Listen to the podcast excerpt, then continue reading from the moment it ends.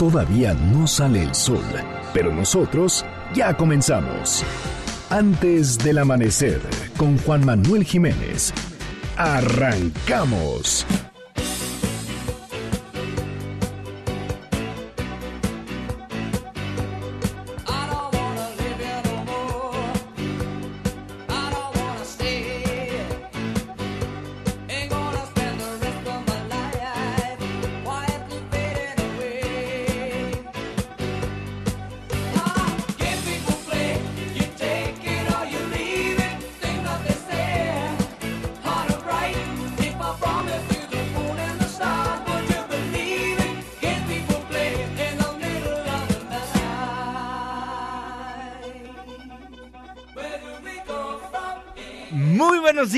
Me da muchísimo gusto darles la bienvenida a este espacio madrugador de MBS Noticias 102.5 Gracias por acompañarnos antes del amanecer. Mi nombre es Juan Manuel Jiménez y como todos los días, como todas las mañanas, lo invito a que nos acompañe, a que nos sintonice hasta las seis en punto para que desde muy temprano se informe de las noticias más relevantes de nuestro país en este espacio, en este programa que hacemos absolutamente todos, por lo cual lo invito a formar parte de la expresión en línea y nos deje saber lo que le pues, lo que usted opina de lo que le presentamos a lo largo de estos 60 minutos de información.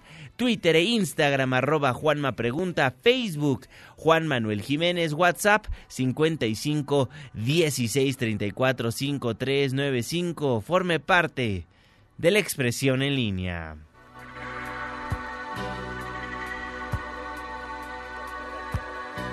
Estamos escuchando a Alan Parsons, Games People Play. Gracias por solicitarnos a los artistas, los grupos, las canciones que ponemos para musicalizar antes del amanecer el próximo lunes. ¿A quién le gustaría escuchar? Márquenos, escríbanos en redes sociales. El día es viernes, la fecha 20 de diciembre de 2019, la hora 5 de la mañana con 5 minutos. Por fin es viernes. Estamos en MBS Noticias. Antes del amanecer.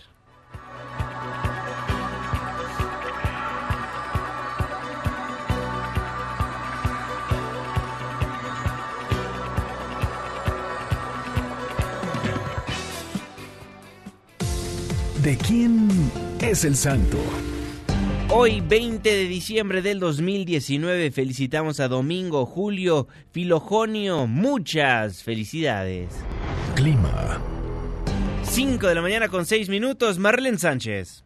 Juanma, muy buen día para ti nuestros amigos del auditorio. Les informo que para este viernes el Frente Frío número 23 seguirá causando bajas temperaturas en varias entidades. Por ejemplo, en Sonora, Chihuahua y Durango podrían tener temperaturas inferiores a los menos 5 grados Celsius. También seguirán los vientos fuertes. Hay pronóstico de lluvias en Nuevo León, Tamaulipas, San Luis Potosí, Zacatecas y Aguascalientes. Para la Ciudad de México tendremos cielo medio nublado. Hay alerta naranja por estas bajas temperaturas en Álvaro Obregón, Coajimalpa, Magdalena Contreras, Milpa Alta y Tlalpan. Los termómetros marcarán una mínima de 5 grados y una máxima de 21. Este fue el reporte del clima antes del amanecer. Muchísimas gracias Marlene Sánchez y gracias a usted también por sintonizarnos antes del amanecer a través de la señal que sale de MBS Noticias 102.5. Saludo con gusto a todas las personas que nos ven y nos escuchan a través de nuestra página de internet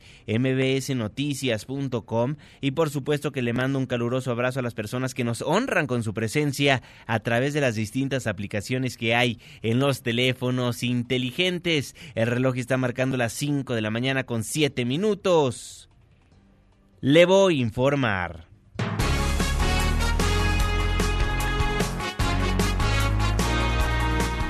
Nos vamos a Querétaro, nos vamos con Cecilia Conde porque asesinaron a dos personas en un ataque a un negocio en la corregidora.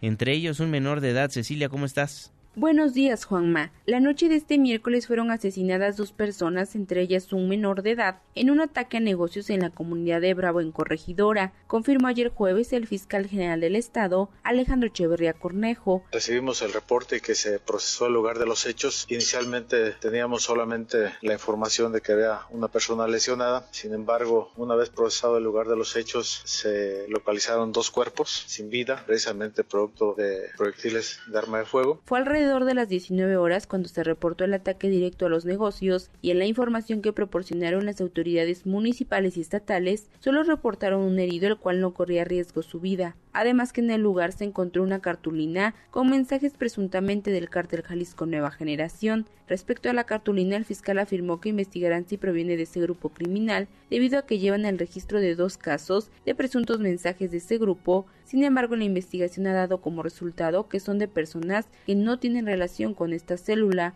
además que aún no hay detenidos por estos hechos. Hasta aquí mi reporte. Muchísimas gracias. Asesinan a dos en el estado de Querétaro y a uno en el estado de Guanajuato. Arlet Cárdenas.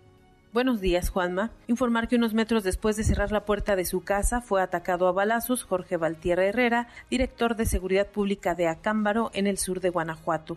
Pasaban las 7 de la mañana del jueves cuando el jefe policíaco salió de su vivienda en la calle Justicia de la colonia Las Malayas para dirigirse al trabajo. Apenas abordó un vehículo oficial, un grupo de hombres armados que lo esperaba en una camioneta se acercaron y le dispararon a corta distancia. Su escolta resultó lesionado y también una mujer que pasaba por el lugar. Los tres fueron trasladados heridos al Hospital General. Una hora más tarde murió Valtierra Herrera. Después el gobernador de la entidad confirmó también la muerte del oficial que lo acompañaba. Apenas en julio pasado asumió la titularidad como encargado de despacho luego de que el entonces director Alejandro Rangel también fuera acribillado junto con su hija. Con este ataque suman 68 los elementos de seguridad asesinados en Guanajuato este año. El gobernador Diego Sinué Rodríguez Vallejo reconoció la problemática y en el caso particular de Acámbaro dijo que desde hace meses planeaban que la Guardia Nacional colocara al titular en la Policía Municipal, pero no se concretó. Escuchemos. Guanajuato es el estado que tiene más policías fallecidos. Una de las eh, razones que lo hemos señalado siempre es que en Guanajuato las fuerzas municipales, estatales, federales estamos entrando al problema, ¿no? Combatiéndolo. Hay muchos estados que las policías se hacen a un lado. Desafortunadamente el tema Cámara, un encargado de despacho, ni siquiera el director. Ojalá que ya habían removido el director hace tiempo. Yo, pues, todo el apoyo, ya hablé con el subsecretario Ricardo García Verdeja a nivel federal, precisamente para el tema Cámara, ¿no? Ellos ya habían sugerido poner a alguien de la Guardia Nacional de director de Policía Cámara. Hasta aquí la información. Muy buen día. Muy buenos días. Muchísimas gracias, Arlet Cárdenas. Ahora nos vamos a Sinaloa, donde el gobernador le pidió al presidente de la República que le dejen más tiempo a la Guardia Nacional. Karina Méndez.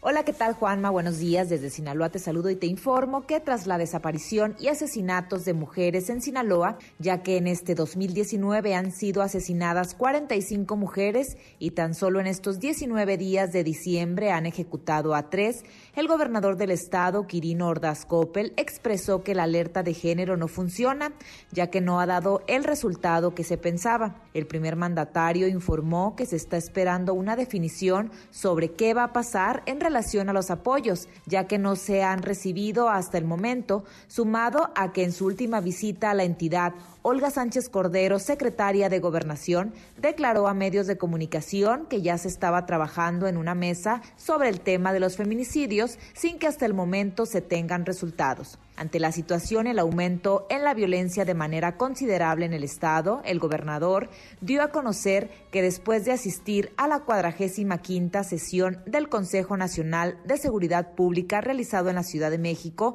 pidió que en el caso concreto de Sinaloa la presencia de la Guardia Nacional sea permanente. Hasta aquí mi reporte desde Sinaloa. Continuamos con más información. Gracias, Karina. Karina Méndez, una vuelta por Sinaloa, Guanajuato y Querétaro. Estados donde la violencia lamentablemente se hace presente a diario. Por los casos que le acabamos de mencionar, por estas situaciones que atraviesan distintos estados de la República Mexicana, nuestro país en el 2019 se convirtió en el año más violento en la historia de México. 2019 acabará con más de 31 mil asesinados, más de 31 mil homicidios dolosos ocurrieron en la República Mexicana en el año que está por concluir. Son las 5 de la mañana con 13 minutos. Y dándole seguimiento al caso de Genaro García Luna, quien fue detenido la semana pasada en Estados Unidos acusado de recibir sobornos millonarios del cártel de Sinaloa para dejarlos operar con total libertad, le tengo más información. El presidente Andrés Manuel López Obrador insistió que Santiago Nieto, el titular de la Unidad de Inteligencia Financiera de la Secretaría de Hacienda, informará sobre una posible transferencia de dinero de la Secretaría de Gobernación en el gobierno anterior a cuentas del exsecretario de Seguridad, Genaro García Luna. Es seguro que García Luna va a declarar, va a hablar, porque si no dice nada, oculta cosas, va a ser mayor la pena. Eh, la información que yo tengo, él me dio, es que en efecto se llevó a cabo esa operación de alrededor de 2 mil millones y que de ese dinero una parte se transfirió a una cuenta personal de la familia de García Luna no tengo el dato del año, sí fue en el tiempo de, del gobierno de Calderón. Y luego salió Santiago Nieto, el responsable de la Unidad de Inteligencia Financiera, y aclaró que por ahora no puede dar detalles de las investigaciones sobre el dinero que pasó de gobernación a las cuentas de Genaro García Luna. Sin embargo, adelantó lo siguiente. Estamos ahorita en proceso de integración de toda la investigación para presentar la denuncia ante la Fiscalía General de la República. No puedo dar datos en virtud del deber sigilo de las carpetas de investigación y además porque eso es el compromiso que asumí ayer con el fiscal. Pero evidentemente son, eh, digamos que hay operaciones eh, financieras y transacciones irregulares relacionadas con el señor eh, García Luna durante los dos sexenios. ¿En gobernación? y en varios espacios, no solamente en gobernación. No solo gobernación, hay otros lados. García Luna en México. Este, sí, por supuesto. Que hacerlo, ¿no? Sí, sí, sí, vamos a presentar la denuncia correspondiente. Santiago Nieto subrayó que sí hay operaciones financieras y transacciones irregulares relacionadas con el señor García Luna durante los dos sexenios previos a la gestión de Andrés Manuel López Obrador. En tanto, Olga Sánchez Cordero, la secretaria de Gobernación, aclaró que la dependencia a su cargo también indagará el rastro de esos 200 mil millones de pesos que fueron desviados en las dos pasadas administraciones de la CEGOV a las cuentas de García Luna. Nosotros también, porque eran recursos de la Secretaría de Gobernación. Una investigación interna. Una investigación interna. A ver qué tenemos. ¿Buscarían recuperar ese dinero? Pues mira, primero saber dónde está el hilo conductor, a qué cuentas fueron, dónde o cómo se distribuyó. Digo, porque dos mil millones son mucho dinero, muchísimo dinero. Entonces, pues vamos a seguirlo. Pero muy contenta y muy comprometida con el presidente y cada vez estoy más convencida de su proyecto. Naturalmente hubo reacciones al respecto. El expresidente Calderón negó que quienes estuvieron encargados de la Secretaría de Gobernación durante su sexenio tuvieran algo que ver con el desvío millonario que le dábamos a conocer. Ernestina Álvarez, ¿cómo estás? Buen día.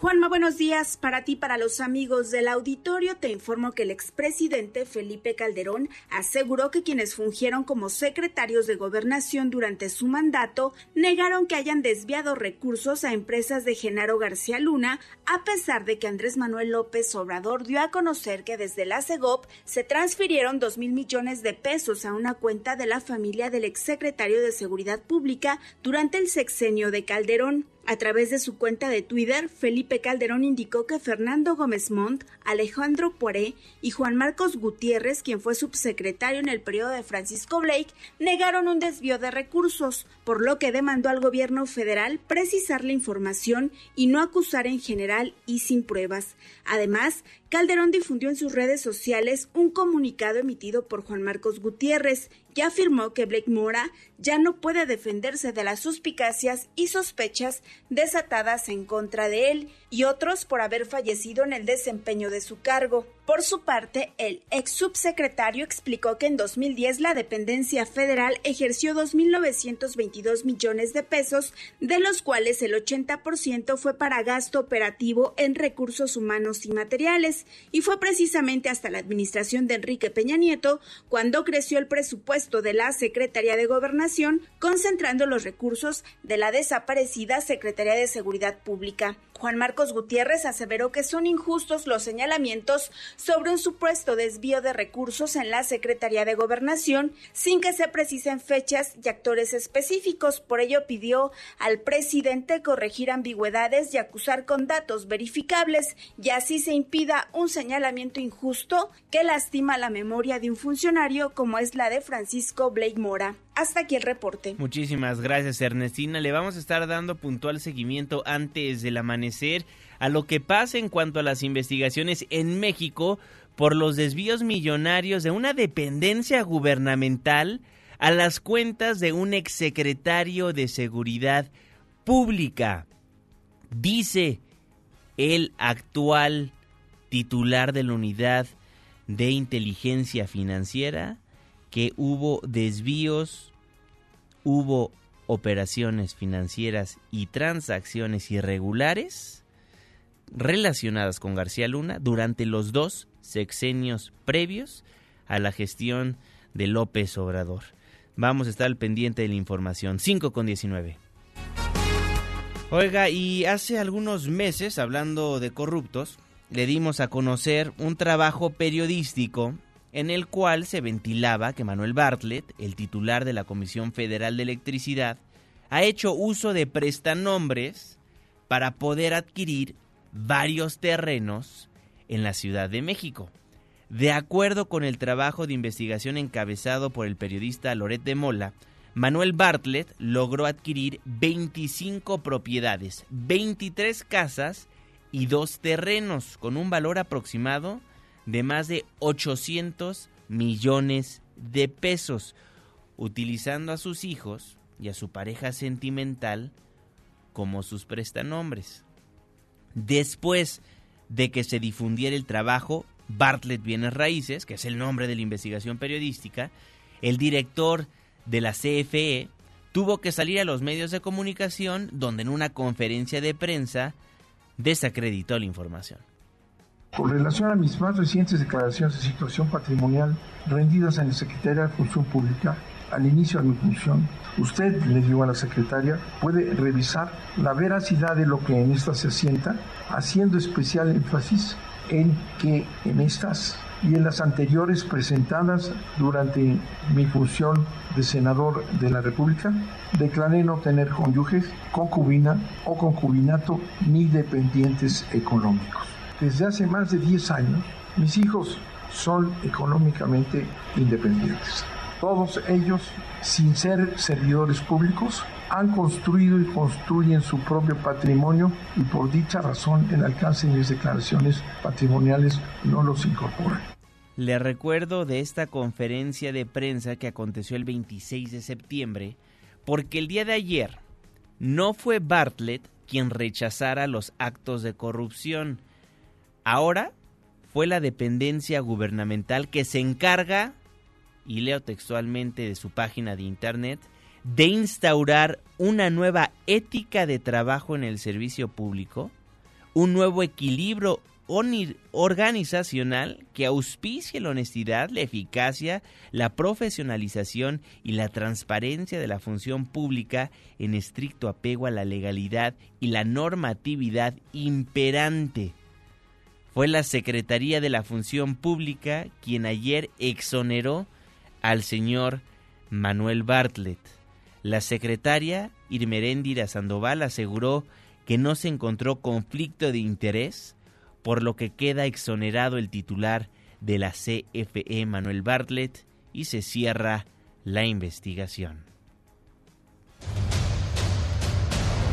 Es por lo anterior que no se encontraron elementos o indicios de posible actuación bajo conflicto de interés del director general de la Comisión Federal de Electricidad, porque desde el inicio de su encargo como titular de la mencionada empresa productiva del Estado, no se ha actualizado esa situación de conflicto de interés y en ese sentido tampoco ha intervenido en la tramitación o resolución de asunto alguno. Lo que se procederá es una vez que el investigado compareció y se presentó el mismo información adicional para el descargo de las acusaciones que se le imputaron, proceder con el cierre de conclusión, es el informe de conclusión de este, de este indagatorio. Investigamos todas, investigamos las declaraciones de eh, fiscales de todos los involucrados, investigamos muchas entidades federativas, investigamos en notarías, investigamos en todos lados. No se trata de que nada más nos concentramos en lo que estaba a nombre de él. Lo que estábamos buscando era precisamente o probar o faltear que hubiera una copropiedad y entonces si hay una copropiedad y él no la declaró, ahí sí hubiera habido materia para que nosotros sancionáramos administrativamente al investigado, tan fácil como eso. Investigamos por todos lados, levantamos todas las piedras que se tenían. Levantamos todas las piedras que se tenían.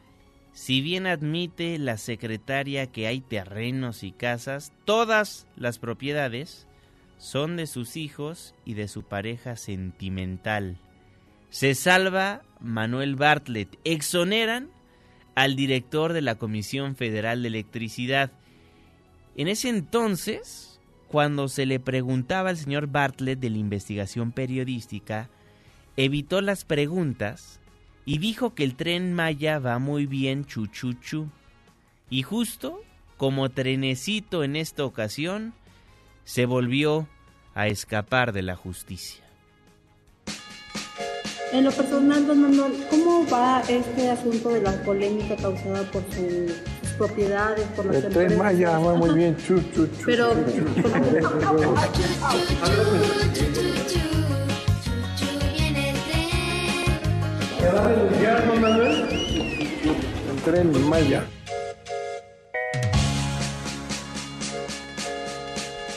Chu, chu, chu. Se salva Manuel Bartlett. La visión, la visión de la Secretaría de la Función Pública hacia el 2024 es la siguiente. La corrupción se castiga, la ineficiencia se elimina y el combate a la malversación de fondos se ciudadaniza. La denuncia se protege. La transparencia se garantiza.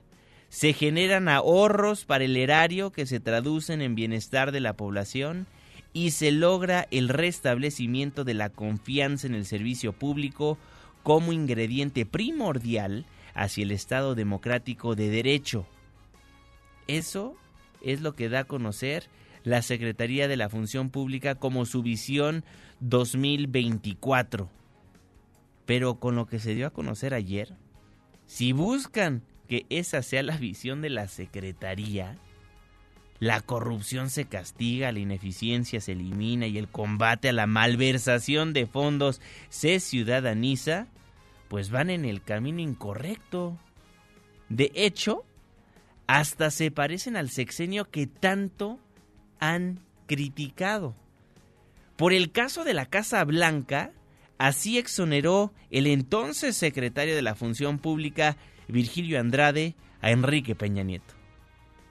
Como quedó demostrado de acuerdo al expediente, no hubo beneficio, provecho o ventaja en los contratos de compraventa de los inmuebles previamente adquiridos, ya que precisamente dichos contratos fueron celebrados con anterioridad a que el licenciado Enrique Peña Nieto fuera servidor público federal y sin haber sido modificados en forma alguna.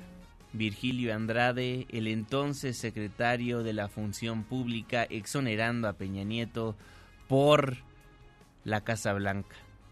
Cualquier similitud es mera coincidencia. Son las 5 de la mañana con 27 minutos. Anuncia el gobierno federal la realización de tres simulacros al año. Hoy es viernes, viernes de protección civil. Protección civil, antes del amanecer. ¿Y tú? ¿Ya estás preparado?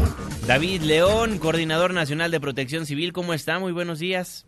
Querido Juanma, qué gusto saludarte a ti y a todos eh, los amigos de, de antes del amanecer, viernes, viernes de protección civil, como tú bien lo dices, eh, el próximo año no vamos a tener un simulacro nacional, Juanma, vamos a tener tres simulacros nacionales. Esta es una eh, una propuesta que nos hizo la jefa de gobierno de la Ciudad de México, la doctora Claudia Sheinbaum, cuando sacamos el saldo del pasado eh, simulacro, coincidíamos que, por supuesto, la preparación, la puesta en práctica de todos estos protocolos resulta muy bueno para la ciudadanía y para la autoridad. Y a propuesta de ella no vamos a tener uno, sino vamos a tener tres, uno en enero, uno en mayo, uno en septiembre, y ya les iremos dando detalles si tú nos lo permites, porque es muy importante poner en práctica nuestros protocolos a través de simulacros. Juanma, el día de ayer dos incendios importantes en Ciudad de México que fueron combatidos de manera extraordinaria por las autoridades locales. Uno, como sabes, en esta subestación de CFE se atendieron 10 personas intoxicadas, una evacuación preventiva de 3.000 personas.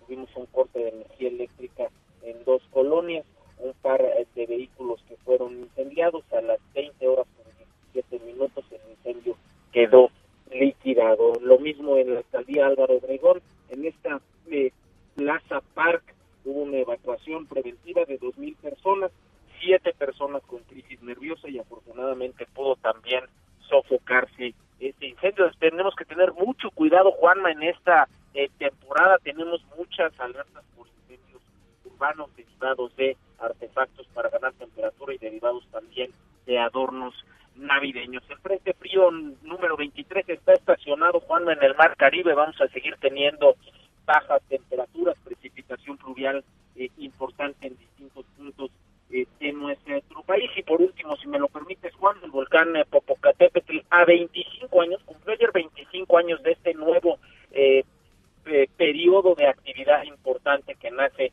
en los 90 se pasó una noche tranquila, 21 exhalaciones y en las últimas 24 horas 146 exhalaciones, 19 minutos de tremor, es decir, 19 minutos registramos movimiento del material al interior del cuerpo del volcán y un sismo vulcano tectónico, Juan. Excelente coordinador, preguntarle si el gabinete de seguridad se va a seguir reuniendo a pesar de las vacaciones.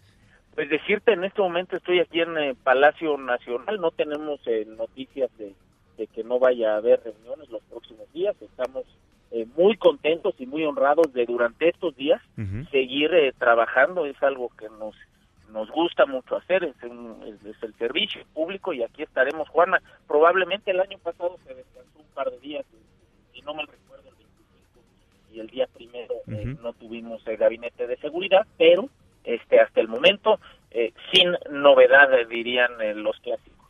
Muy bien, querido coordinador, muchísimas gracias. De todas maneras, nosotros nos escuchamos lunes, miércoles y viernes. Muchísimas gracias, buenos días. Un abrazo, Juanma, que tengas excelente día. Igualmente, David León, el coordinador nacional de protección civil, antes del amanecer. Son las 5 de la mañana con 31 minutos. Hoy es viernes de sonreír, viernes de alegrarnos, porque ya está en la línea telefónica el faraón.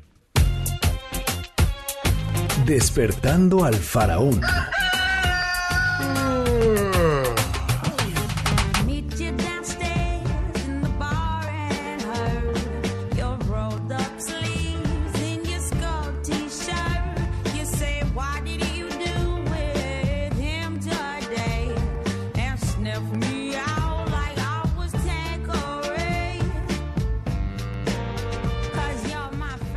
De la mañana con 32 minutos. Saludo con gusto, como todos los viernes, al faraón del espectáculo, mi querido Gabriel Hernández, The Pharaoh. ¿Cómo estás, amigo? Buenos días.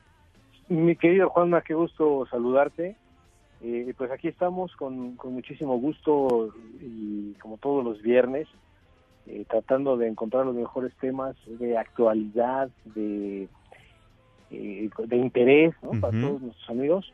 Y hoy nos hemos encontrado primero que el, señor coordinador nacional de protección civil, David León, y un servidor, somos del mismo bando, es decir, que vamos a estar trabajando los días festivos.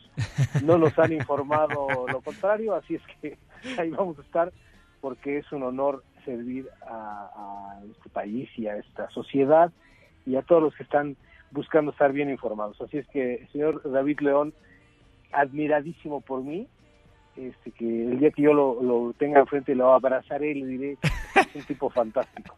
Pero bueno, ahora vamos, vamos a... a- Muy bien, te lo voy a presentar para que le des su abrazo, mi querido Farón. Como no, de Navidad, de Año Nuevo, con los mejores deseos. Por supuesto, los colaboradores antes del amanecer. Vamos a hacer una comida al final del año, vas a ver. Eh, eh, lo he escuchado ya varias veces y la verdad no se ve. Pero bueno, no importa. Y no nos cancelas, no te hagas, pero bueno, ese es otro tema. Amy Winehouse, ¿por qué escuchamos Amy a esta Winehouse, talentosa artista? Pues esta mujer es siempre con el look eh, desgarbado, pachecón, ¿no? Este, que hoy se ve- estamos enterándonos que de la próxima apertura de una exposición que se va a abrir en su honor en el Museo del Grammy allá en Los Ángeles y que va a estar eh, funcionando ya a partir del próximo mes y eh, que está estará todo el año expuesta precisamente en este museo. Ahí se va a exponer, mi querido Juanma, el último vestido que usó en el 2011 en Belgrado, donde estuvo presentándose públicamente. Es un vestido halter. Eh, si me preguntas qué es un vestido halter, no no te lo sabría decir, pero bueno, halter, ¿no? Muy bien. Es, eh, me parece que es algo así como sin mangas, pero bueno, esto es eh, una suposición mía. La verdad, halter sí, no sé. Bueno, están, eh, se van a exponer también manuscritos de, de sus canciones, o sea, estos borradores que uno va escribiendo de pronto en los cuadernos y todo eso, ahí se van a exponer de sus canciones. Ella, recordemos, co- fue compositora también de, de varios de sus temas, sino es que todos. Va a haber también videos caseros de familiares y también entradas de, de su diario, ¿no? Bien. De lo que ella escribía día a día. La exposición se va a llamar Beyond Black, Beyond Black y The Style of Amy Winehouse, es decir, como algo así como más allá del, del negro, más allá del negro y el estilo de Amy Winehouse. Y estará abierto a partir del 17 de enero del, del año, o sea, mes que entra y a su vez año que entra, ¿no? Porque Claro. ya le queda muy poco ya a este, a este 2019 y estará abierta hasta el 13 de abril. Vamos a, vamos a recordar que Amy Winehouse falleció el 23 de julio del 2011 Sí. allá en su casa de, de- de Londres, cuando pues se le pasó la mano ahí con, con el alcohol y tenía 27 años. que ¿Te acuerdas que hay un club de los 27 Exacto. de grandes eh, artistas y fenómenos eh, musicales que fallecieron precisamente a esa edad, como Jim Morrison, eh, este, Y demás. ay, se me fue, eh, se me fue el nombre del de, el de Nirvana, pero bueno, varios, varios así, este, Kurt Cobain, Hendrix, ¿no? Kurt Cobain, Jimi Hendrix, eh, Janis Joplin, todos ellos de 27 años. Eh, curiosamente pasa que le- se mueren eh, precisamente a esa edad. Y bueno, eh, recordemos también que ella grabó dos álbumes en su carrera, solamente dos le dio tiempo, uno se llamaba Frank y otro que se llama Back to Black. Buenísimo un ese disco, impacto, un impacto impresionante lo que lo que ha sucedido con, con, esa, con ese disco y eh, ella obtuvo por, por esas dos producciones cinco Grammys en el 2008 lamentablemente no pudo asistir al show porque no tenía visa de trabajo por los, en los Estados Unidos que se lo había rechazado conociéndole ya este, pues, los antecedentes ¿no? Claro. éxitos éxitos como Rehab ¿no? Ujú. conocemos ese tema fantástico y You Know I'm Not Good Buenísimo también. que sigue sonando por ahí en diferentes eh, eh, eh, emisoras de radio y que se sigue tocando muchísimo en diferentes eh, eventos y situaciones, le siguen representando. Y vamos a recordarla siempre como, pues ese que le decíamos, ¿no? Ese look así, eh, el peinado despeinado, ¿no? Así como de peinado de tres días de... eh, sin, sin, días sin bañarse o qué. Shower, que es este, sin, sin pegarle al agua, ¿no? Que era Sí. este, una de sus características, el delineado este de los ojos así eh, como japonesa, medio como que se movió del y es la, zapi- la zapatilla del ballet, tatuajes, un montón de cosas que la caracterizaban, ¿no? Inclusive ahí en Londres, eh, en el barrio Camden, Camden Town, hay una estatua que está precisamente en el mercado, donde va mucha gente a, a pues a rendirle tributo, ¿no? A tomarse la foto y todo eso. Inclusive en una ocasión que estuvimos por allá, hicimos un enlace desde ahí para 80 and 40 News, o 40 años, y este con muchísimo éxito además esa vez. Y bueno, siempre fue una mujer que eh, mencionó a su madre y a su abuela como la influencia en su vida en cuanto al estilo, ¿no? Sí. Eh, que ellas fueron así como la que la inspiraron a, a tener ese look así, les digo, eh, medio bohemio. Pero en la música, la música fue el que fue su padre, Mitch Winehouse, también músico, quien la motivó y la inspiró a cantar ese tipo de canciones así como estilo blues, estilo jazz, ¿no? Así como ese estilo eh, que la caracterizó y que fue un admirador precisamente de su trabajo también, el padre. Y esta exhibición también, eh, decíamos, va a tener este, vestidos ahí que de los que nunca usó o de los que usó también y que se fueron confeccionados para ella y que tenía previstos para algunas giras, festivales, entregas de premios. Y después de todo esto, ya que ya juntaron ahí todos los artículos, lo que va a suceder es que los van a van a subastar a favor de la Fundación Amy Winehouse sí. Y que trabaja para ayudar a jóvenes que pueden caer en las garras del alcohol y las drogas Buenísimo. y evitar y evitar efectivamente que, que suceda como le sucedió a Amy Winehouse. Y Pues esta, qué bien. esta subasta será en Beverly Hills el próximo del 6 al 7 de noviembre del 20 al 21. Así que adelantándonos a la jugada, vámonos eh, sabiendo de qué se va a tratar este asunto con Amy Winehouse, que sin duda, bueno, pues eh, será lo que sea, pero bueno, su, su huella en la música pues será imborrable. Perfecto. Amy Winehouse entonces tendrá su exposición en el Museo del Grammy. Mi querido Faraón, redes sociales. Arroba faraón-gabriel en Twitter e Instagram, el faraón del espectáculo en Facebook, y pues los invito a presenciar todo lo que vamos a estar haciendo el fin de semana en eh, los diferentes canales de Azteca, Azteca Noticias, ADN 40, donde vamos a presentar rápidamente en ADN 40 News una entrevista que hicimos con Ryan Reynolds en Sao Paulo, Brasil, eh, con motivo de su película Escuadrón 6, que ya está en eh, la, Netflix, la ¿no? más, la plataforma más famosa de, de streaming. Muy no bien. lo dije yo, lo has dicho tú. Muy bien, mi querido Faraón, muchísimas gracias. Te mando un fuerte abrazo. Feliz fin de semana. Igualmente, abrazo para ti y también para el coordinador David León. Eso es todo. Mi querido Gabriel Hernández, el faraón del espectáculo antes del amanecer. Son las 5 de la mañana con 40 minutos. Nos vamos a un breve corte comercial. Nos vamos a la pausa. Al volver estaremos platicando de la aprobación del TEMEC en la Cámara de Representantes en los Estados Unidos. Nos vamos escuchando a Alan Parsons, Eye in the Sky. Después el reporte vial, la pausa. Y ya volvemos.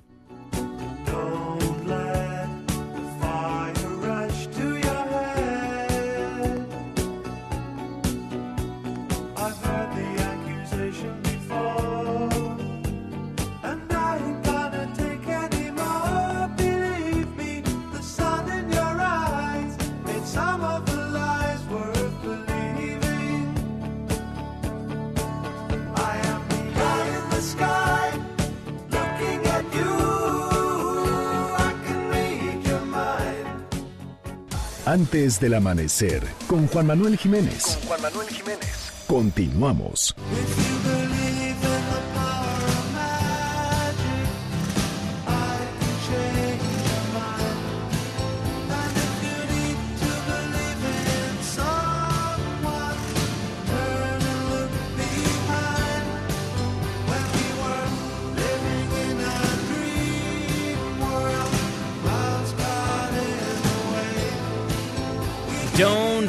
Answer Me, Alan Parsons.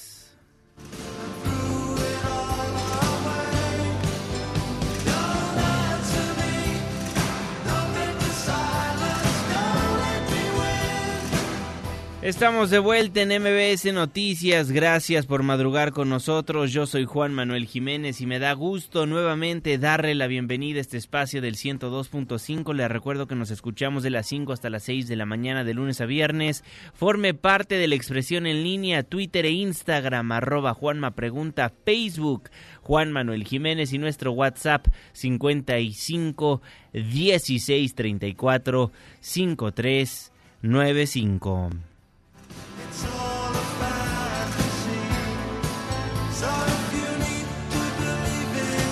46 minutos después de la hora, saludo con gusto al jeque de los deportes, Luis Enrique Alfonso. Muy buenos días, mi jeque. Deportes con Luis Enrique Alfonso. ¿Qué tal, mi querido Juan, amigos de antes del amanecer? Vámonos con la información deportiva. Ayer otra vez Diego Laines dio de qué hablar, Juanma. El surgido de Tuchichicuilote anotó un muy buen gol de tiro libre en el 3 por 0 en la victoria del Betis de Sevilla ante el Antoniano. No es Albur, Juanma, así se llama este equipo. Es la Copa del Rey, eh, un, partido que estaba muy lluvioso, ganaron 3 por 0. Laines arrancó de titular y ha respondido. Poco a poco le han dado continuidad, un jugador que lo teníamos prácticamente olvidado, fuera del radar de la información, porque pues no jugaba. Ahora hace un gol de tiro libre y lo hace pues, de manera Ojalá y este chamaco vaya recobrando confianza y que se la dé el entrenador y el cuerpo técnico. Bueno, se termina el 2019, Juanma, y la FIFA dio a conocer ya el ranking, el último del año de las elecciones. ¿Cómo quedan? Bueno, Bélgica, estos belgas andan con todo, Juanma, no sueltan el primer lugar, no sueltan la punta los belgas. Después viene Francia y Brasil. El 1, 2, 3 no se ha movido para nada en este año en el cierre. En el número 4 Inglaterra que sube una posición y Uruguay que sube dos para ubicarse en la, quinto lugar. México es 11, así es como va a cerrar el ranking FIFA. México está por encima de selecciones como Alemania, como Holanda, como Italia en el ranking, porque en lo futbolístico ya voy teniendo mis dudas entre porque luego van a decir que, que soy este Villamelón y otras cositas. No, yo, yo así lo creo, no sé, pero este así queda este tema del ranking FIFA. Bueno, vámonos con eh, con más información, Juanma, y tenemos que platicar del Cruz Azul, que dice Alfredo Álvarez, que, que Cruz Azul tiene como 10 mil vicepresidentes, es un monstruo de mil cabezas la máquina, un, un, tema bastante complejo en el pantalón largo, todos quieren mandar, todos quieren que tomar decisiones. Por lo pronto, Alfredo Álvarez, el hermano de Guillermo Álvarez, ese pues vicepresidente, ya habló de lo que se viene. Parecería que Jaime Ordiales apunta a ser nuevo director deportivo, decían que Lupillo Castañeda, pero parece que Ordiales lleva mano al menos ya le agradecieron en Querétaro todo lo que ha hecho en esta institución en el última, la última etapa que estuvo. Habló también de Sebastián Jurado, del portero de Veracruz, que ahora es de la máquina, y también de Jesús Corona. Parece que tienen ellos muy pendiente el tema de cambio generacional. Yo, Jurado es un, un elemento que desde hacía mucho tiempo, no, no digo mucho, pero sí meses, lo habíamos observado como una lógica sucesión, por decirlo así, o sustitución para Chuy Corona. Creo que él, en este tiempo, con Chuy todavía en el equipo, va a poder adquirir la experiencia, la capacidad para convertirse, yo espero, un jugador de época en Ojalá Chuy durara muchísimos años más, ¿no?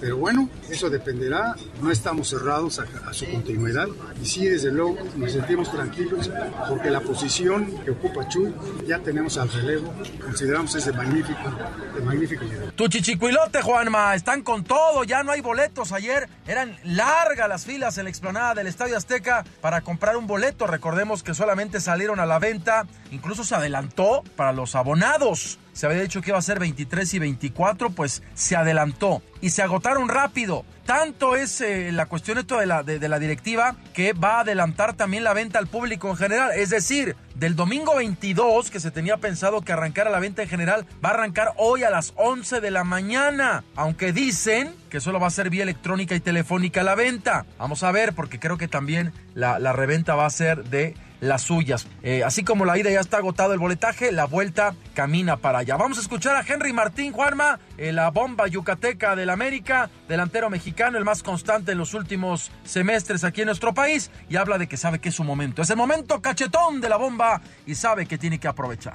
Feliz, por supuesto, de que en dos años pueda, puedan ser dos campeonatos. Sería algo para mi carrera, para mi futuro también, algo muy importante. Lo sabemos, tenemos los pies en la tierra sobre eso, sabemos que es un partido muy complicado, pero como dices, motivado y, y feliz de poder estar en la cancha en una final más. Bueno, por último, mientras eh, América se prepara ya como tal, también Monterrey. Recordemos que van a jugar mañana por el tercer lugar ante el Al Jalil de Arabia Saudita. Sin embargo, Juanma, ya seis de sus jugadores, digamos que la columna vertebral, ya hizo el viaje a México desde Qatar para que tengan un poco de mayor descanso e ir agarrando ritmo de cara a lo que se viene con el América. Es Trapito Barovero el arquero, Nicolás Sánchez el defensa, Carlos Rodríguez el mediocampista, Leonel Bangioni el lateral, Vincent Janssen el delantero que está lesionado, no sabemos si va a llegar, y Dorlan Pavón delantero también. Ellos ya duermen en México pensando en lo que se viene con el América, mi querido Juanma. Ahora sí, ya viene la parte suave, la parte, la parte buena. Vamos a ver si Monterrey puede, después del trajín, hacerle cara a, la América que, que pues quiere el título, tu chichiculote. A por la 14, dice, porque ahora ya, ya, ya todo es como, como, como tema español. A por la 14, dice. Bueno, en fin, vamos a ver si gana el chichicuilote o el rayado. Yo lo estaré viendo desde mi casa, rascándome las estrías, Juanma, disfrutando porque me voy de vacaciones, Juanma. Así que prácticamente saliendo más al ratito de Hechos AM y de primera línea, yo me lanzo a mi Chiapas querido porque no sé si, si, si merezco estas vacaciones, pero las necesito retearto, Juanma. Retearto las necesito. Así que ahí se ven. Voy a ver cómo el chichicuilote gana y nosotros nos escuchamos el próximo año, Juanma. Abrazo con arrimón, chupete de oreja y la mira de cuello, Juanma, porque se vienen las eh, bonitas fiestas. Saludos a todos, pásenla bien. Ya me voy. Feliz Navidad, feliz Año Nuevo, feliz, feliz Reyes, feliz Día del Amor y la Amistad y lo que se venga, Juan Manuel Jiménez. Adiós. Adiós, mi querido Luis Enrique Alfonso, el jeque de los deportes. Disfruta de tus vacaciones. Son las 5 de la mañana con 52 minutos. Mi nombre es Juan Manuel Jiménez. Le tengo más información. Resumen de noticias antes del amanecer. A pesar de que esté en el ojo del huracán el juicio político de Trump, ayer la Cámara de Representantes de Estados Unidos aprobó por mayoría el TEMEC con 385 votos a favor, 41 en contra. El órgano legislativo aprobó el acuerdo comercial entre México, Estados Unidos y Canadá. Para ser ratificado, el proyecto del acuerdo comercial pasará al Senado estadounidense, en donde se prevé que sea aprobado hasta el 2020. No obstante, tanto republicanos como demócratas han dado el visto bueno al Tratado México-Estados Unidos-Canadá. Al respecto, ¿qué dijo el presidente López Obrador? Rocío Méndez, ¿cómo estás? Buen día. Gracias, Juanma. Buenos días. El presidente Andrés Manuel López Obrador celebró la aprobación del TEMEC, el tratado comercial entre México, Estados Unidos y Canadá, en la Cámara de Representantes de los Estados Unidos. Ya se aprobó el tratado en la Cámara de Representantes de Estados Unidos. 385 votos a favor, 41 votos en contra y 5 abstenciones amplia mayoría. Es una muy buena noticia. Es benéfico este acuerdo para el pueblo de Canadá, Estados Unidos y para nosotros los mexicanos. Estamos bien y de buenas. Es la información al momento. Gracias, Rocío. En tanto, las Secretarías de Economía y de Hacienda afirmaron que con este paso Estados Unidos envía un mensaje contundente sobre la importancia que otorga a la integración económica de América del Norte, además de que se da en un contexto de tensiones comerciales internacionales, lo que va a beneficiar a la región. El secretario de Hacienda, Arturo Herrera, indicó que es un paso que da certeza a la región. Con la pregunta que tiene que ver con, con la ratificación del, del Tratado de Libre Comercio claramente tiene un efecto importante en México y da certidumbre a cómo van a ser las relaciones comerciales en Norteamérica para los próximos eh, 16 años. Es que esto se, no se da en abstracto, sino se da en un contexto de incertidumbre internacional. Pero es, estos dos elementos que se dan en un contexto de tensiones comerciales internacionales, lo que hace es que una parte importante de la inversión busque cuáles son las áreas de certidumbre. Y claramente la área de certidumbre más sólida que hay a partir de ahora es la, la área comercial de Norteamérica. Por su parte, Graciela Márquez, la secretaria de Economía, aseguró que la dependencia en su cargo está lista para trabajar sobre la implementación del nuevo acuerdo comercial entre México, Estados Unidos y Canadá. El TEMEC ya se aprobó, ahí está la nota. Vamos a sacar un boletín muy contento sobre el proceso y lo que sigue.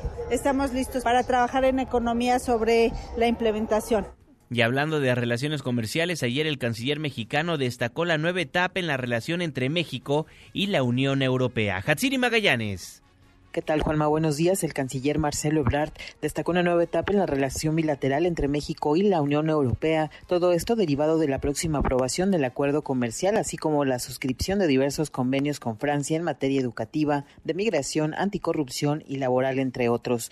Durante la suscripción de seis acuerdos entre el Ministerio de Europa y de Asuntos Exteriores de Francia, con las Secretarías de Relaciones Exteriores, de Educación Pública, del Trabajo y de la Función Pública, Ebrard Casaubon resaltó el apoyo del país europeo en temas como el respaldo al Plan de Desarrollo Integral de Centroamérica. Queremos ver a Europa en una nueva etapa con la Unión Europea. Estamos por terminar el acuerdo de modernización, que no es un acuerdo comercial nada más, es un acuerdo que tiene que ver con los valores que defendemos, nuestros valores democráticos, nuestras ideas sobre el futuro. Entonces, una nueva etapa en la relación con la Unión Europea y especialmente con Francia, que el día de hoy aquí hace acto de presencia, con todas estas iniciativas. Afirmó que Francia es una mano amiga para México. Nosotros lo vemos como una mano amiga. Si ustedes revisan los proyectos que se firmaron, todos son para respaldar a México. Las iniciativas que México está tomando jóvenes construyendo el futuro, el esfuerzo por la transparencia en el servicio público, cómo podemos hacer que nuestro sistema educativo sea políglota, como lo es en, la Unión Europea.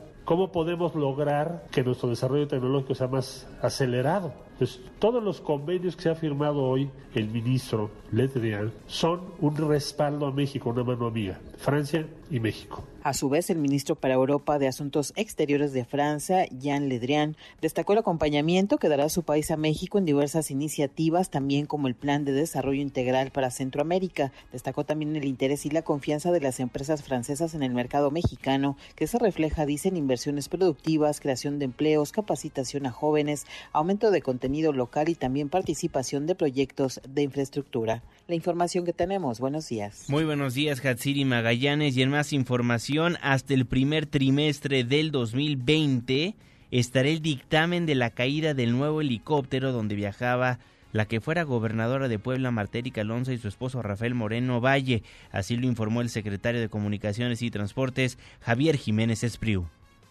primer trimestre del año próximo. Ya están todos los análisis hechos. Vamos a dar un breve informito el 24 y que el dictamen final estará en el primer trimestre del año próximo.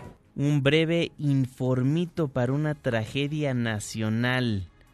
El 24 de diciembre la nota dejó de ser navideña en los medios de comunicación y le dábamos cuenta de cómo un helicóptero se desplomó causando la muerte de varias personas, entre ellas la gobernadora de Puebla y su esposo, el entonces coordinador de la bancada del PAN en el Senado, Rafael Moreno Valle. Y a un año no sabemos a ciencia cierta qué fue lo que pasó en el estado de Puebla. Ayer se designó a la titular del Servicio de Administración Tributaria, Rocío Méndez. Gracias, Juanma. Buenos días. Efectivamente, Raquel Buenrostro ha sido designada como titular del Servicio de Administración Tributaria y a la Oficialía Mayor de Hacienda que ella ocupaba ha sido designada Talía Lagunas. Escuchemos al presidente de la República, Andrés Manuel López Obrador. He decidido nombrar a Raquel Buenrostro Sánchez para el SAT, el Servicio de Administración Tributaria hizo muy buena labor porque decidimos como parte de la estrategia de combate a la corrupción y de austeridad concentrar las compras de todo el gobierno en la Oficialía Mayor de Hacienda.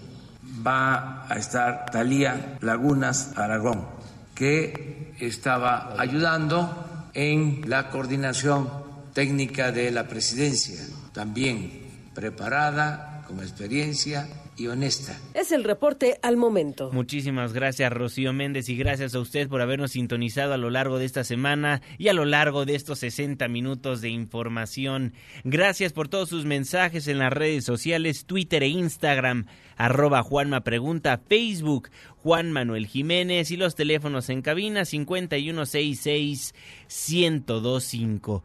Si se va de vacaciones, disfrute mucho, pase un extraordinario año nuevo y nos escuchamos en el 2020. Y si no sale de vacaciones, pues nos escuchamos el lunes antes del amanecer. Dejamos el 102.5, nos pasamos al 104.9. En Exa FM le tengo un resumen de noticias cada hora a la hora hasta las 10 de la mañana y después nos vemos en la televisión en punto de las 7 de la noche en tu ciudad en tiempo real a través de la pantalla de ADN 40, el canal informativo más visto de México. A nombre de este gran equipo de trabajo, se despide de ustedes su servidor y amigo Juan Manuel Jiménez. Que pase un excelente fin de semana. Feliz Felices fiestas. Pórtese bien. Ya casi sale el sol. Nos escuchamos el próximo lunes en punto de las 5 de la mañana, antes del amanecer.